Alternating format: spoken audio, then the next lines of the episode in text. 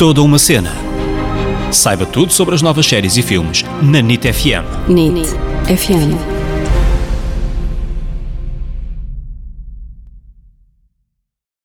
Hello! Bem-vindos a mais um episódio deste podcast que é toda uma cena. Eu sou a Ana Isabel Souza, Ana para os amigos. E eu sou o David Correia, David para os amigos. E a série que vamos falar esta semana esteve muito tempo no top da Netflix e é um grande marco e um grande orgulho para nós. E é Glória, claro. Glória! Lembram-me sempre esta música. Glória, pronto. Que é a primeira série portuguesa da Netflix. Esta série é escrita por Pedro Lopes e realizada por Tiago Guedes. É verdade, e nós já vimos aqui com uma semana de atraso. Pedimos desculpa por isso, mas não conseguimos gravar o episódio na semana passada. Mas esta semana vamos então compensar e falar aqui sobre Glória. Para começar, se calhar comece já aqui com, com a sinopse, vamos já diretos ao assunto. Exatamente. Que é, é o melhor.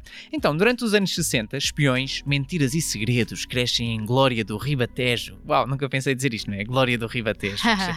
Depois, a série é um thriller histórico de espionagem sobre a Raret, eh, o maior posto emissor da Rádio Europa Livre, transportando-nos para o Portugal dos anos 60. A série passa-se em Glória do Ribatejo, como eu já disse, e fala-nos de como essa, como essa vila se tornou um um provável, vamos dizer assim, palco de guerra uh, durante a altura da Guerra Fria, onde forças americanas e soviéticas se enfrentavam em perigosas manobras de sabotagem para ganhar o controle da Europa. João Vidal é um engenheiro de uma família rica, com ligações ao Estado Novo, que é recrutado pelo KGB depois de se ter convertido politicamente durante a Guerra Colonial, e João é a figura central desta série, é o personagem principal. E depois vamos então acompanhar a história deste espião português, uh, do nosso 007 português, o nosso espião, a tentar lutar contra o regime e contra, contra os americanos numa luta onde também percebemos que não existem bons nem maus. No meio desta luta existem muitos outros personagens que saltam à vista. Vou destacar, por exemplo, a Carolina, que é interpretada também pela Carolina Amaral e que se destaca muito no meio desta, desta série. Outra das histórias que, sem dúvida, uh, marcam a trama é o que raio se passou com Mia, não é? Porque andamos sempre ali, o que é que se passou com Mia? Será que alguém sabe, no fundo, o que é que se passou com a Mia? Enfim, para quem gosta de história, mostra-nos um pouco do nosso Portugal durante a época da ditadura e saltam à vista cenários e figurinos muito bem trabalhados pela equipa técnica. Posso também dizer que é uma série, ou que é a nossa primeira série da Netflix e merece ser vista por todos, porque só assim podemos também crescer e melhorar e ter mais oportunidades. Se é perfeita, Talvez não, mas mostra que temos muito para mostrar e muito por onde crescer, e por isso também já é, é uma boa aposta. O tema é interessante, eu nunca tinha ouvido falar da Rarete e mostra como também nós, portugueses, podemos fazer uma série sobre espiões, não é só os States, os russos e os filhos da sua majestade, não é? Que têm direito a estas coisas de espiões e de agentes secretos, e acho que a série merece uma segunda temporada, até para nós, espectadores, vermos explicadas várias pontas soltas que ficaram a pairar no ar. Uma das coisas que eu não gostei foi a parte do som. Houve muitos episódios episódios que eu tive mesmo de levantar a televisão. Tiveste de levantar a, a televisão? Como assim? É pesada a nossa televisão. Ah, ah, ah, Estou a dizer tive de levantar bastante o volume ah. da televisão. Para as pessoas todas perceberem, não é? Então, para, para ouvir, Ana, ouvir. Peço desculpa então aos vizinhos, porque eu acho que é, pronto, é uma coisa que, que têm de corrigir e a ter atenção para o futuro, este parte do som. E, e, sim, também posso ser eu que estou a ficar surdo e só estou a ser injusto e ingrato. De resto, é ver e como em todas as outras séries há uns que vão gostar, outros não, mas a vida é mesmo assim. E o que fica para a história é que Portugal conseguiu a sua primeira série para a Netflix e isto só pode ser uma coisa boa para nós e para todas as pessoas que também trabalham neste meio. Por isso, bola para a frente que o caminho faz-se faz caminhar. E isto é uma conquista. Eu acho que, apesar de tudo, a série tem muitos pontos fortes. Por exemplo, é uma história que mistura espionagem. Nós ouvimos a palavra espionagem e ficamos logo super interessados. E esta coisa toda da Rarete, eu não sabia, pelos vistos muita gente também não sabia, e dá logo. Uma pessoa tem logo vontade de pesquisar o que é que é verdade, o que é que não é verdade, até de ir lá ver o edifício, como é que aquilo está. Está abandonado, não dá para ver como é que é a Rarete, mas pronto, só isso dá logo muita vontade de conhecer a história e saber que nós fomos, de certa forma, impactantes na parte da Guerra Fria, tudo isso dá logo muita vontade de ver a série. Os planos e a fotografia são lindos, não é? Nota-se que se nos derem dinheiro nós fazemos coisas tão boas como os outros, é preciso é investir. Mas se investirem, nós às vezes vemos as nossas séries e ficamos, ah, os dos estrangeiros são melhores, nós somos assim um bocado forró. Como fazer dizes. aquela coisa e não sei o quê. É, né? nunca conseguimos Fica estar ao nível dos forró, outros. Exato. Pronto, mas se nos derem dinheiro, veem que nós também conseguimos. É só preciso pilim, pilim. Ah, e os nossos atores, a mesma coisa. Os nossos atores são um motivo de orgulho, não ficam nada atrás dos outros. Claro que podemos gostar mais de uns, gostar menos de outros, mas isso é como em tudo. Mas é importante que se perceba que, tanto nos atores como nas equipas técnicas, nós não ficamos nada atrás dos outros. É só preciso é investir. E espero que agora, ao verem esta série, as pessoas, as pessoas e eh, quem tem o dinheiro perceba, ah, se investirmos nos portugueses, eles também fazem coisas ah, lindas. E é por isso que nós portugueses temos mesmo de ver esta série. Para Eles Exatamente. também perceberem que vale a pena investir aqui, que as pessoas vão, vão ver o produto É deles. isso mesmo. E esta injeção de dinheiro por parte da, da Netflix, ah, eles não nos dizem quanto é, apenas disseram que é cerca de seis vezes mais do que uma série da RTP. ah, faz com que haja mais tempo para se fazer as coisas bem, prestar mais atenção aos detalhes.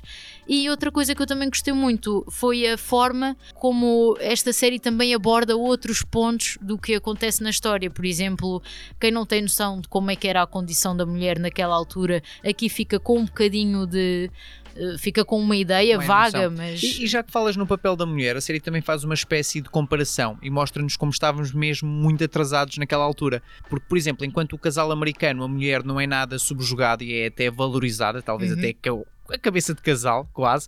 Em Portugal, a mulher mal podia falar e eu achei essa crítica muito interessante. A maneira como eles Sim. criticaram eh, como Portugal estava atrasado eh, nesse aspecto. Achei essa parte muito gira. Sim, e outra coisa que eles também mostram e que eu gostei foi a forma como uh, os homens vinham traumatizados da guerra.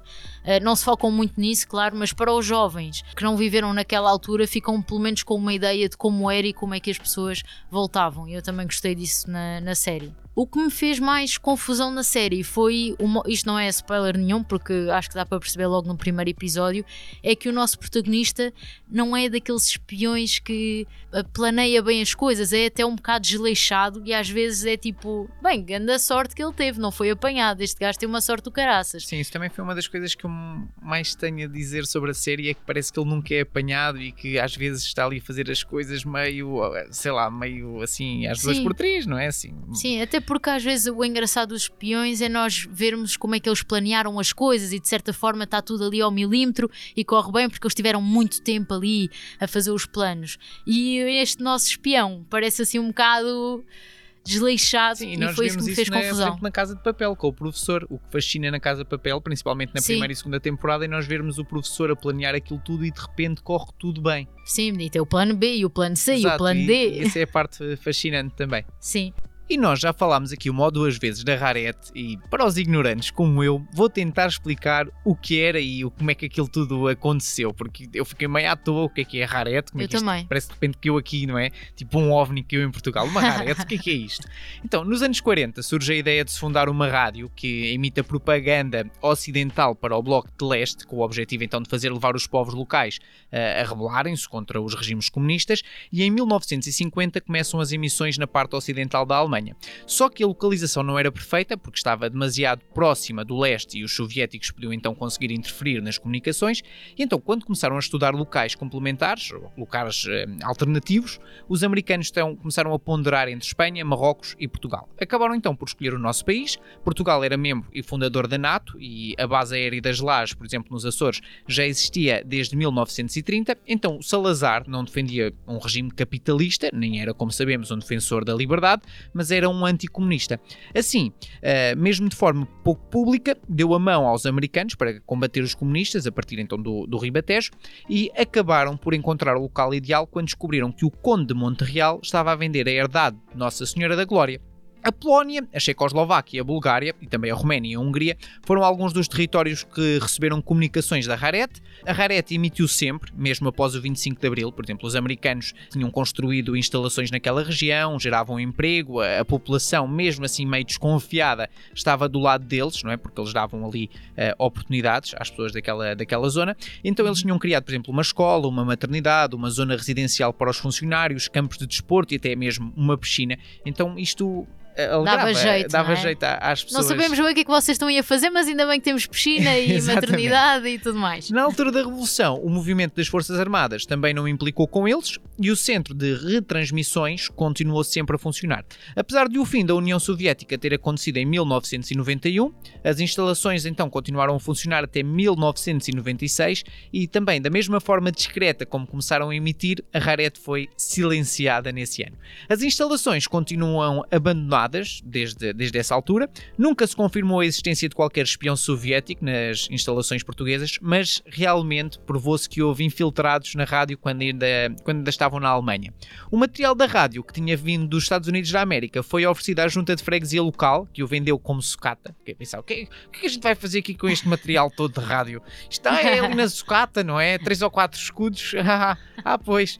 Ah, e para quem, mesmo assim, ainda não percebeu o que, o que é que fazia a Rarete, eles na rádio diziam, por exemplo, como é que era maravilhosa a vida no mundo ocidental, passavam notícias censuradas e leituras proibidas pelos regimes comunistas e a música mais popular que passava então lá na Rarete era a da Amália Rodrigues, a da grande Amália. Ou seja, o objetivo deles era mesmo mostrar ahm, como é que era bom o mundo deste lado para as outras pessoas acabarem por se zangar e revoltarem contra, Sim. contra Para os os comunistas dizerem, ah, afinal é mais fixe não ser comunista e pronto. Yeah. E para além da história da Rarete, eh, eu fiquei também muito interessada em saber como é que tudo isto começou, ou seja, como é que eh, estes portugueses conseguiram chegar à Netflix e, e propor as ideias e, oh meu Deus, a Netflix de repente está interessada em Portugal. E então fui à procura e tudo começou no Pedro Lopes, que é o argumentista desta série, ele sempre ouviu histórias da rádio, porque o seu avô também trabalhava no meio, e a história da Rarete sempre lhe causou muita curiosidade. Então começou a escrever sobre o assunto, a recolher informações sobre a Rarete ao longo dos anos, e em 2017 teve uma reunião com a Netflix, porque ele é diretor de conteúdos da, da SPI.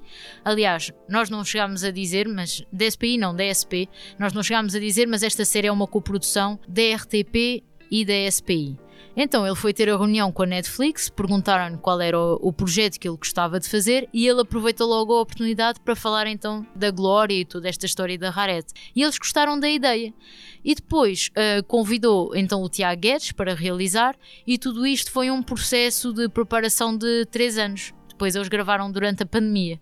Já agora, quem não está a ver quem é o Tiago Guedes, ele é o realizador da Herdades, este filme agora com, com Albano Jerónimo, da Odisseia, com o Bruno Nogueira e o Gonçalo Auditon, e também é encenador, ensinou um espetáculo que eu adorei chamado A Matança Ritual de Jorge Mastro- Mastromá, teve no, no Nacional. E uma curiosidade é que ele é irmão do jornalista eh, Rodrigo Guedes de Carvalho. É, este Portugal é uma coisa assim. é um penico.